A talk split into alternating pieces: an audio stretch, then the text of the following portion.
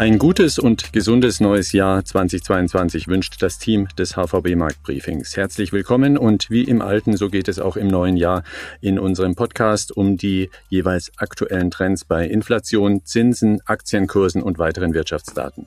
Investoren und Unternehmer sind regelmäßige Zuhörer bei uns und wir hoffen, dass sie auch in diesem Jahr wieder zahlreich mit dabei sind. Mein Name ist Titus Kroder und unsere heutige Gesprächsrunde ist bereits komplett mit Andreas Rees, dem Chefvolkswirt Deutschland der HVB und Philipp Philipp Gistakis, der die Anlagestrategie der Bank federführend steuert. Grüß euch, auch an euch noch ein gutes neues Jahr. Hallo, Gruß aus Frankfurt und natürlich ein gutes neues Jahr für dich und für die Hörer.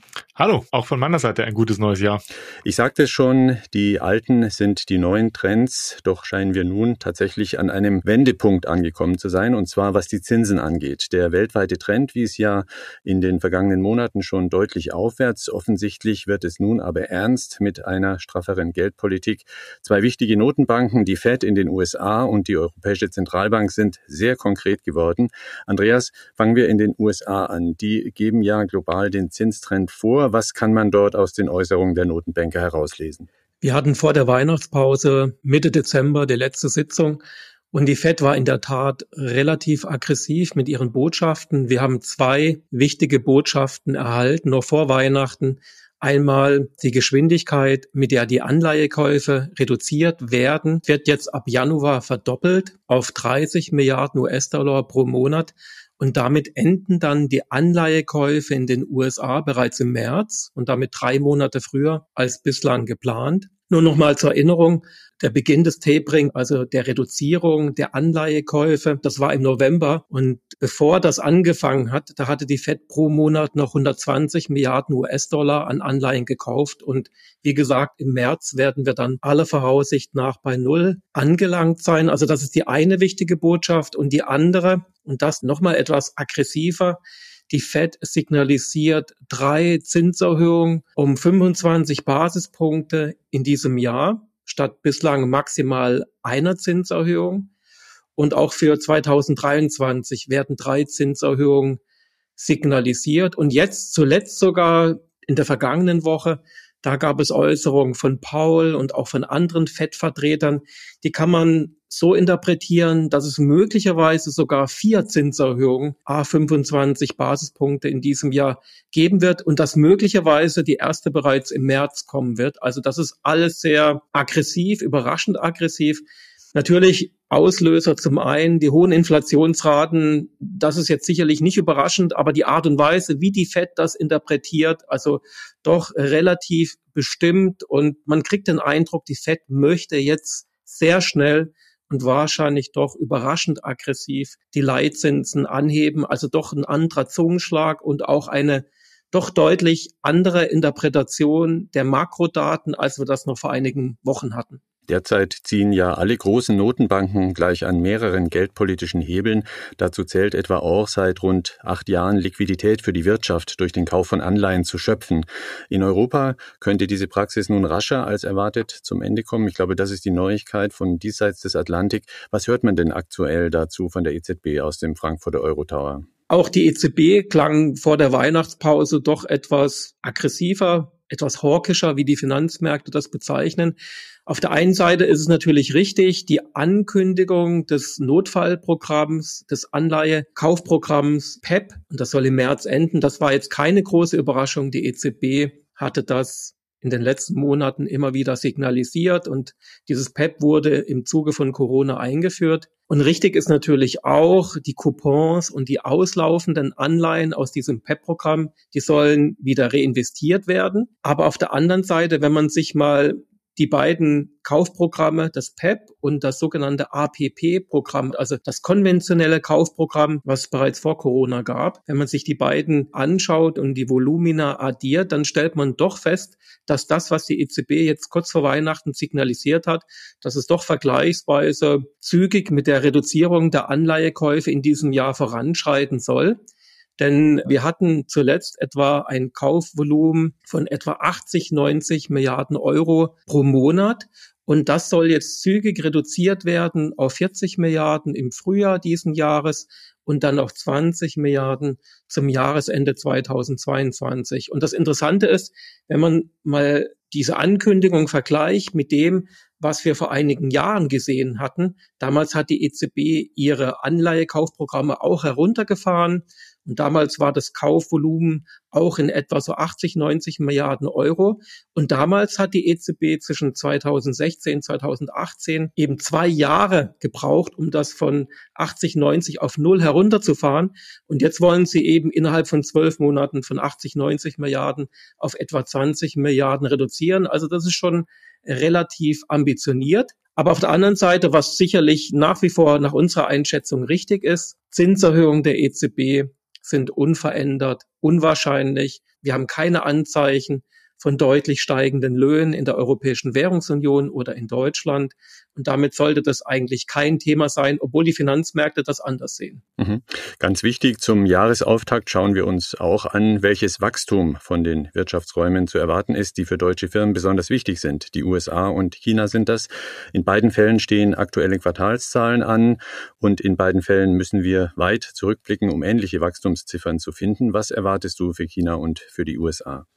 Ja, für China, da kriegen wir die Zahl zur Veröffentlichung unseres Podcasts. Wir wissen es im Augenblick noch nicht, weil wir das eben vorher aufgezeichnet haben.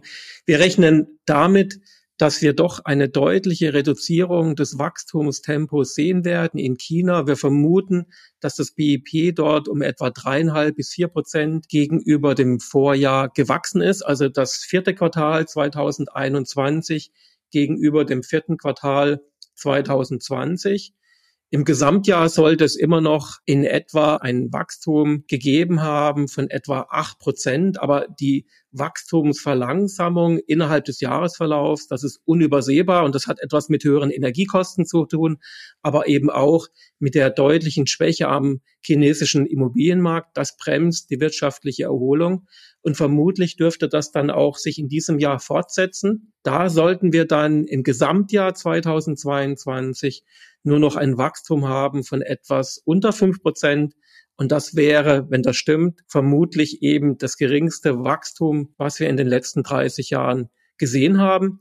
In den USA, da kriegen wir dann auch zum Monatsende Januar die BIP-Zahlen für das vierte Quartal. Hier rechnen wir mit einem Zuwachs um etwa anderthalb Prozent gegenüber vor Quartal. In den USA ist es üblich, diese Zahl wird dann auf das Gesamtjahr hochgerechnet, also analysiert. Das wären dann in etwa fünfeinhalb bis sechs Prozent, also schon sehr, sehr ordentlich. Und für 2021 insgesamt ergäbe sich dann ein Wachstumsplus in den USA mit rund fünfeinhalb Prozent. Das wäre das stärkste Wachstum seit Mitte der 1980er Jahre, also wirklich sehr kräftig, aber natürlich auch nicht überraschend aufgrund des Aufholprozesses nach der Pandemie, nach diesem doch erheblichen Rückgang der Wirtschaftsleistung 2020. In diesem Jahr rechnen wir dann für die US-Wirtschaft damit, dass hier doch ein, zwei Gänge zurückgeschaltet wird. Dieser Aufholprozess wird an Dynamik verlieren. Und hier sollte es dann ein Wachstum geben von etwa rund dreieinhalb Prozent. Mhm. Wie sieht es denn im Vergleich für Europa aus, dem anderen großen wichtigen Exportmarkt für deutsche Firmen? Da gab es ja immer noch ziemlichen Nachholbedarf nach dem Pandemieknick der Konjunktur. Wie stark wird die Eurozone wachsen? Leider wird die Dynamik aller Voraussicht nach in der Eurozone zum Jahresende doch relativ schwach gewesen sein. Wir rechnen noch mit einem minimalen Wachstum von etwa einem halben Prozent. Wenn man das jetzt vergleicht mit den USA, diese analysierte Wachstumsrate, damit man nicht Äpfel mit Birnen vergleicht. Das wäre annualisiert etwa zwei Prozent, USA vielleicht fünfeinhalb, sechs Prozent. Also hier ist doch ein deutlicher Unterschied. Und klar, natürlich, Omikron spielt eine wichtige Rolle. Aber du hast schon angesprochen, es gibt doch noch mehr Nachholbedarf. Die USA sind hier weiter und das ist durchaus dann eine positive Nachricht für 2022. Also hier werden wir vermutlich auch eine Wachstumsverlangsamung sehen, aber doch eine ganz ordentliche Wachstumsdynamik. Wir rechnen hier mit vier Prozent 2022 nach über fünf Prozent im vergangenen Jahr, eben aufgrund des höheren Nachholbedarfs. Aber es ist halt wichtig, vor allen Dingen hier, dass es zu einem Ende dieser Lieferengpässe kommt, denn ansonsten kann die europäische Wirtschaft eben das nicht aufholen, was wir jetzt in den letzten ein bis zwei Jahren verloren haben, beziehungsweise was wir nicht wettgemacht haben im Vergleich zu den USA. Mhm. Und auch die Inflation hat keine Weihnachtsferien gemacht. Verbraucher und Unternehmen finden sich derzeit in einer ganz neuen Preiswelt wieder. Nur ein paar Alltagsbeispiele von den offiziellen Statistikern. Kartoffeln wurden zum Beispiel um 43 Prozent teurer als im Vorjahr.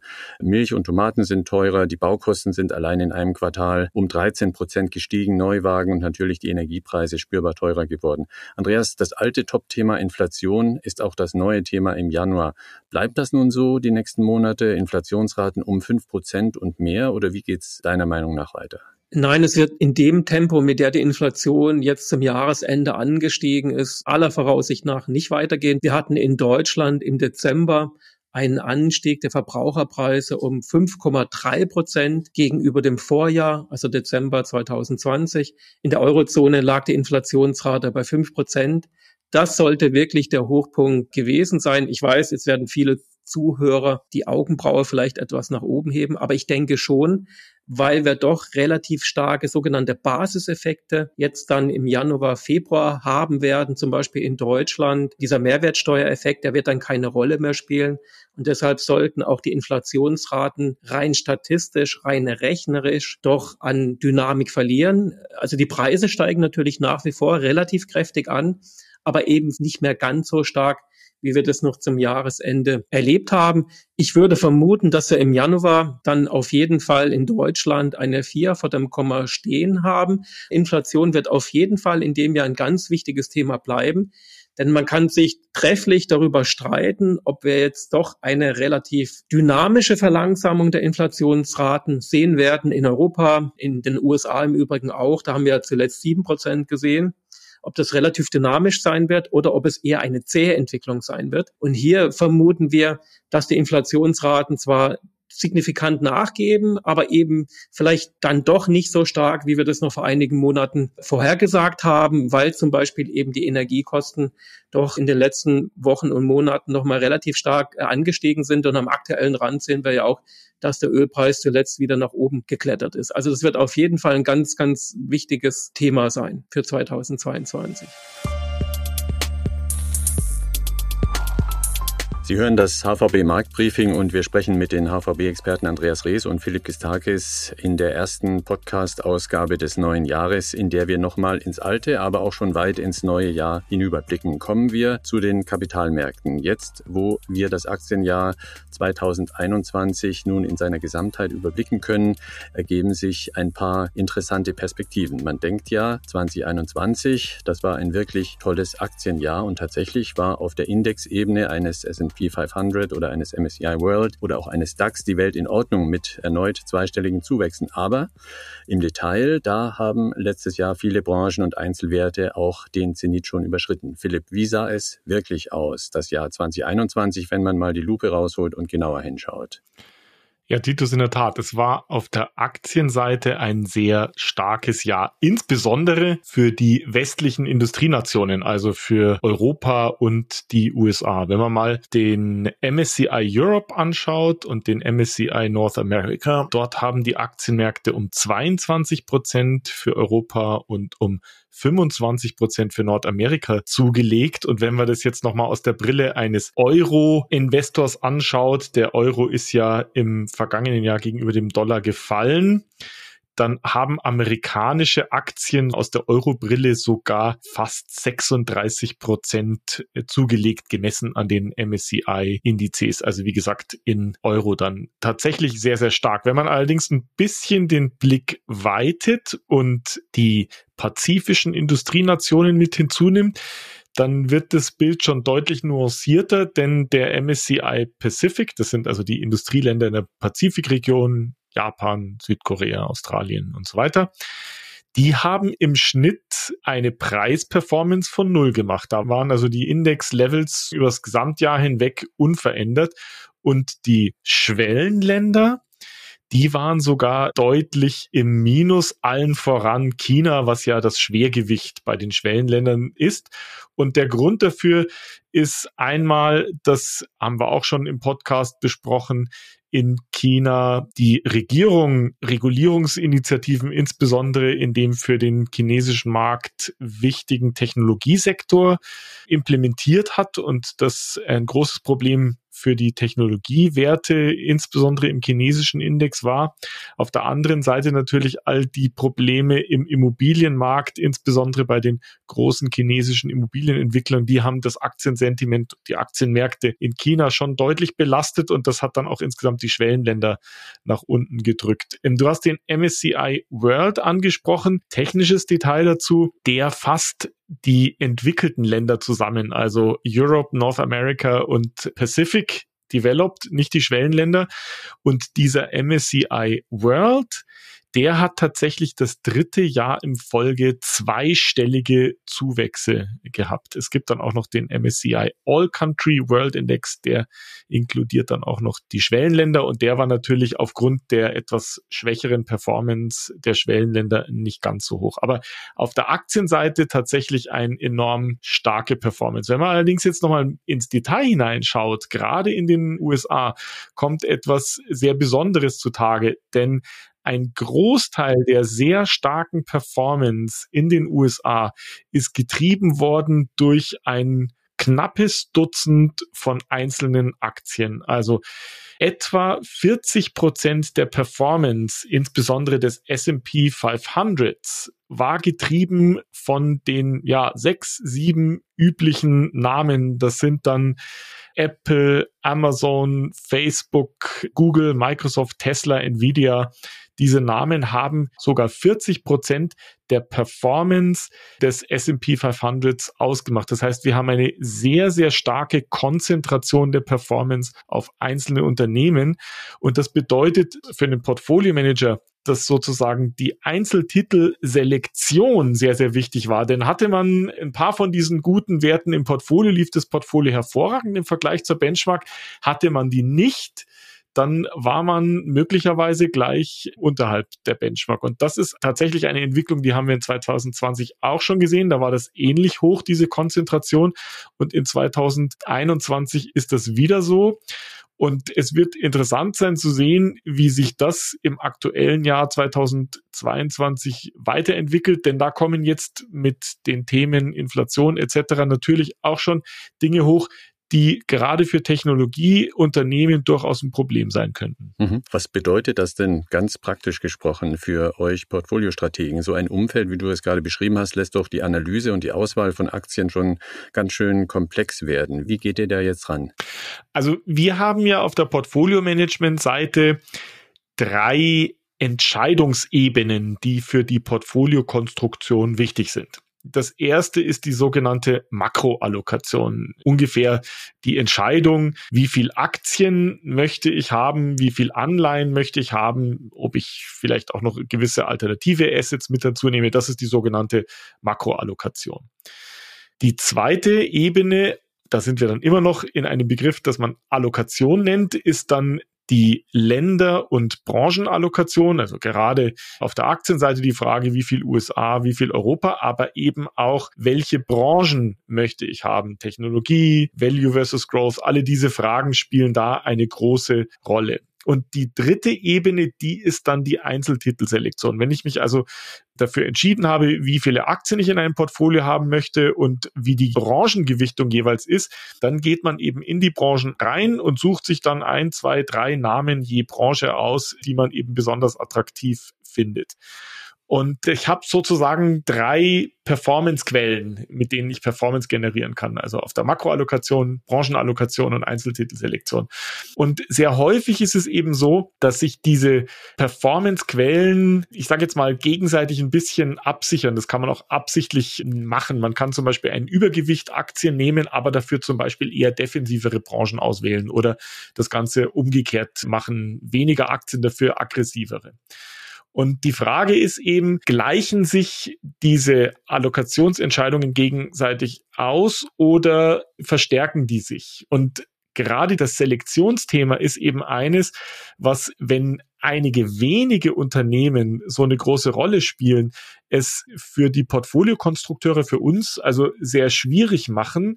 Denn wenn man diese Werte nicht hat oder nicht haben möchte, weil einem sie vielleicht aus fundamentalen Gründen nicht gefallen, dann hat man möglicherweise einen sehr großen Tracking-Error, also sozusagen die Performance-Abweichung von einer entsprechenden Benchmark. Und das macht es sehr schwierig, weil man möglicherweise als Portfolio-Manager gezwungen ist, weil diese Unternehmen so ein großes Gewicht haben, in den entsprechenden Indizes, dass man Werte mit ins Portfolio aufnimmt, von denen man fundamental nicht überzeugt ist.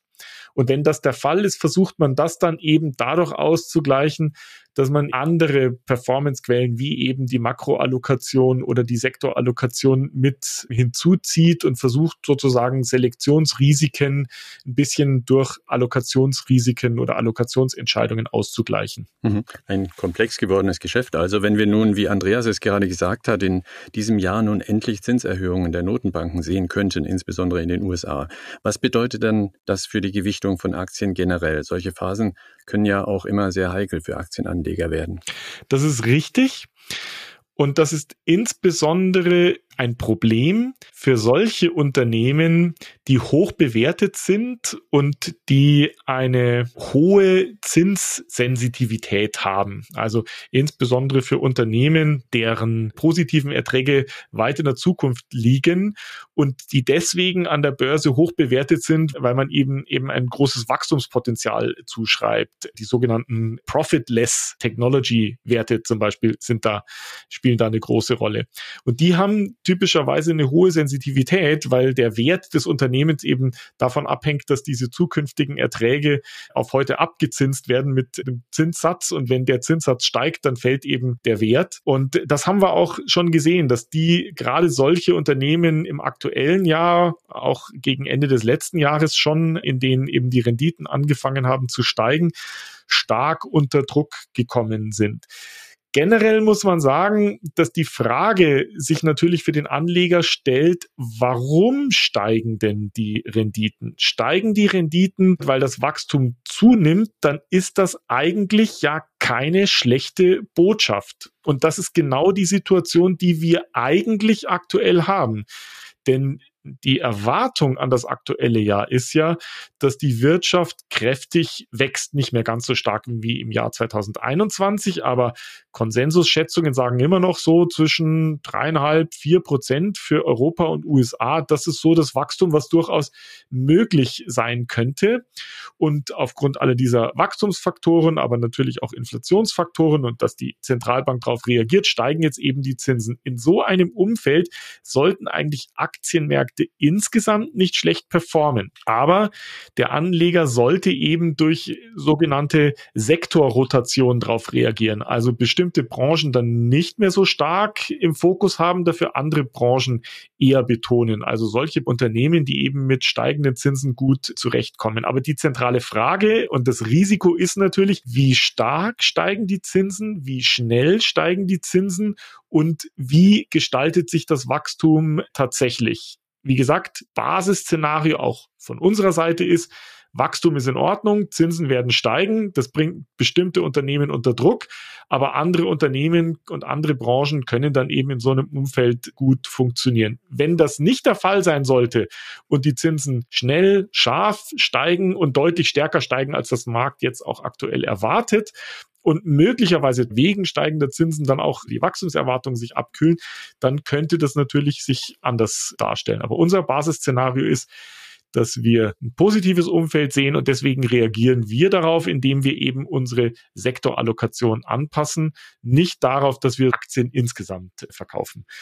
Aber wir haben das schon tatsächlich in einigen Branchen, ich sage jetzt mal, Warnsignale gesehen. Gerade der Nasdaq war ja in der letzten Woche stark im Fokus, ist deutlich gefallen. Und beim Nasdaq ist es so, dass mittlerweile fast 40 Prozent der Unternehmen um mehr als die Hälfte von ihrem vorangegangenen All-Time-High gefallen sind. Und das ist deswegen interessant, weil der Nasdaq insgesamt nur so 5, 6 Prozent vom All-Time-High weg ist. Und das zeigt wieder, die große Bedeutung der Konzentration. Das heißt, eine große Anzahl von Unternehmen ist im Nasdaq schon stark gefallen, aber der Nasdaq wird immer noch stabil gehalten, relativ stabil gehalten, weil es eben einige große Unternehmen gibt, die hier das Schwergewicht ausmachen, die ihn stabil halten.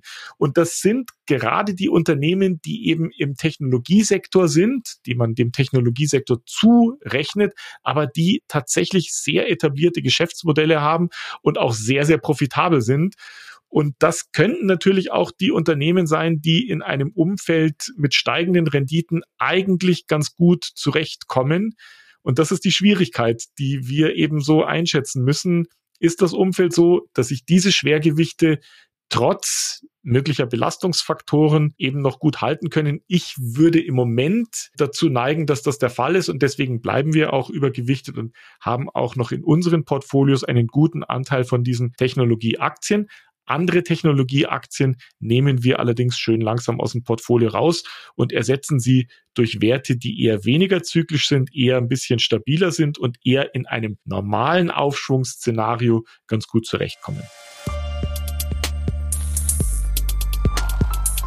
Danke, Philipp Gistakis. Es empfiehlt sich also, in diesem noch jungen Jahr noch genauer hinzusehen, was man sich ins Aktienportfolio legt. Auswahl und Allokationsentscheidungen gewinnen an Bedeutung und sollten nun die sehr wahrscheinlich gewordenen Zinserhöhungen in den USA tatsächlich kommen, kann man dem mit geschickter Sektorrotation durchaus ein Stück weit begegnen. So lautet der Tenor der Analyse. Den volkswirtschaftlichen Vorausblick, den hat uns Andreas Rees ja schon gegeben. Kompakt formuliert rechnet er anders als in den USA damit, dass in Europa noch keine Zinserhöhungen kommen, wohl aber mit einem deutlichen Abbau der Anleihenkäufe durch die Notenbank zu rechnen ist. Das Wachstum wird im Euroraum erwartet mit etwa 4 Prozent und die Inflation sollte sich nicht vor Herbst wieder auf Normalniveau um etwa 2 Prozent beruhigt haben. Philipp, du hast aber noch ein paar Details zum kurzfristigen Ausblick am Aktienmarkt. Wie lauten die? Also ganz wichtig ist natürlich zu Beginn des Jahres die Bilanzberichtssaison für das abgelaufene Jahr. Die beginnt jetzt mit den üblichen Verdächtigen, den amerikanischen Banken, die zuerst berichten. Und die Jahresbilanzberichtssaison, die ist typischerweise länger als die anderen Berichtssaisons, weil die Unternehmen sich mehr Zeit lassen, um ihre Jahresbilanzen und Jahreszahlen zu haben. Aber es wird tatsächlich sehr, sehr interessant zu sehen, wie die Unternehmen ihren Ausblick gestalten. Das abgelaufene Jahr ist sicherlich mehrheitlich sehr, sehr gut gelaufen. Da wird es hoffentlich keine negativen Überraschungen gehen. Die Erwartungen sind da sicherlich, dass die Unternehmen ganz gut dastehen. Der Knackpunkt wird sein, was berichten die Unternehmen für einen Ausblick für 2022? Die Erwartungen sind eigentlich ziemlich robust. Ich habe ja schon gesagt, Wirtschaftswachstum sollte relativ robust bleiben. Auch die Gewinnerwartungen sind noch relativ robust. So für Europa, ich sage jetzt mal 6, 7, 8 Prozent Gewinnwachstum in diesem Jahr. Für die USA noch mal einen Ticken höher. Und es wird interessant zu sehen, ob tatsächlich mit dem Ausblick, den die Unternehmen in dieser äh, laufenden Bilanzberichtssaison bieten, diese Erwartungen tatsächlich bestätigt werden. Wenn das der Fall ist, sollte das eine gute Unterstützung für die Aktienmärkte, für die Aktienperformance auch in diesem Jahr sein, weil das ist die Hypothese, die die meisten Anleger haben, dass die Aktien in diesem Jahr ungefähr mit dem Gewinnwachstum steigen werden. Gerade in den USA, wo die Bewertungen sehr hoch sind, ist nicht von einer zusätzlichen Bewertungsausdehnung auszugehen. Das Gegenteil vermutlich eher der Fall. Äh, durchschnittliche Bewertung in den USA sehr hoch. Da könnte es eher sein, dass die Aktien etwas schwächer als das Gewinnwachstum performen werden. Aber das Gewinnwachstum, das wird ein sehr, sehr zentraler Faktor für die Performance in diesem Jahr sein und deswegen der Fokus zu Beginn dieses Jahres genau auf diesem Ausblick. Danke euch sehr. Das war die erste Ausgabe des HVB Marktbriefings im neuen Jahr. In 14 Tagen geht es weiter und zwar am 31. Januar. Noch ein Hinweis, auch 2022 wird es pro Quartal eine Spezialausgabe zum nachhaltigen Investieren geben, denn das Thema ESG wird sich auch in diesem Jahr erwartungsgemäß stark weiterdrehen bei Produkten, bei Markteinschätzungen, bei der Regulierung dieses relativ neuen Sektors. Das war es von uns. Kommentare und Anregungen sind wie immer willkommen unter markt-briefing at unicredit.de. Bis zum nächsten Mal in zwei Wochen. Es grüßt Sie Titus Kroder.